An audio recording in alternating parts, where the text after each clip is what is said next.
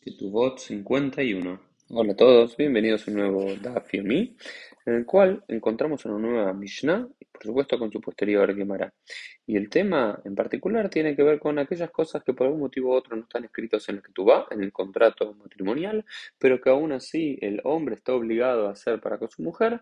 porque es lo que llama un Tnai Beitin, porque es una estipulación de la corte rabínica, y aunque se haya olvidado de estar escrito o malintencionadamente no se escribió tal o cual obligación, el hombre igual está obligado, porque es una estipulación general, más allá si está sobre eh, el papel y firmado o no. Por ejemplo, uno de los casos es que hay una estipulación rabínica que todas las betulot tienen que cobrar, todas las vírgenes tienen que cobrar mínimamente 200 sus y toda almaná, la viuda o divorciada tiene que cobrar 100 sus.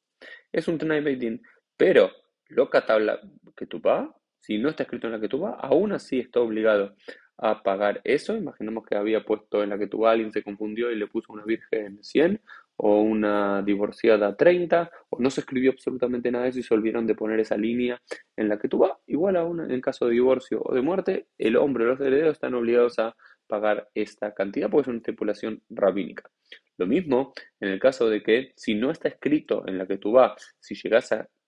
quedar en cautiverio, yo tengo la obligación de redimirte, igual lo tiene que hacer,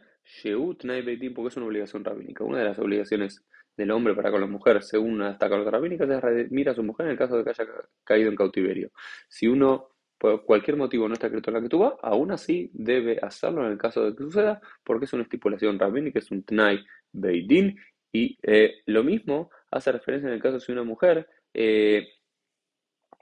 llega a enfermarse. Si la mujer llega a enfermarse, el hombre tiene la obligación de curar a su mujer, pero lo que sí puede hacer, a diferencia de redimirla, es decir, mira, no me quiero ocupar de vos, llegado el caso, pero te puedo, puedes divorciarte, yo te doy la que tú va y el get, te doy todo el dinero de la que tú va, los matimsus y la, el get, y vos te eh, curás o te arreglas sola. Eso en el caso eh, de una mujer que se enfermó puede hacerlo, en el caso de una mujer que quedó en cautiverio o fue secuestrada no puede hacerlo y uno tiene él mismo la obligación de eh, tener que hacerlo, ¿no es cierto? Em,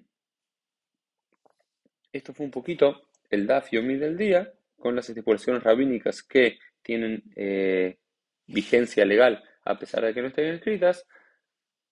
Y nos vemos todos, Dios mediante, en el día de mañana.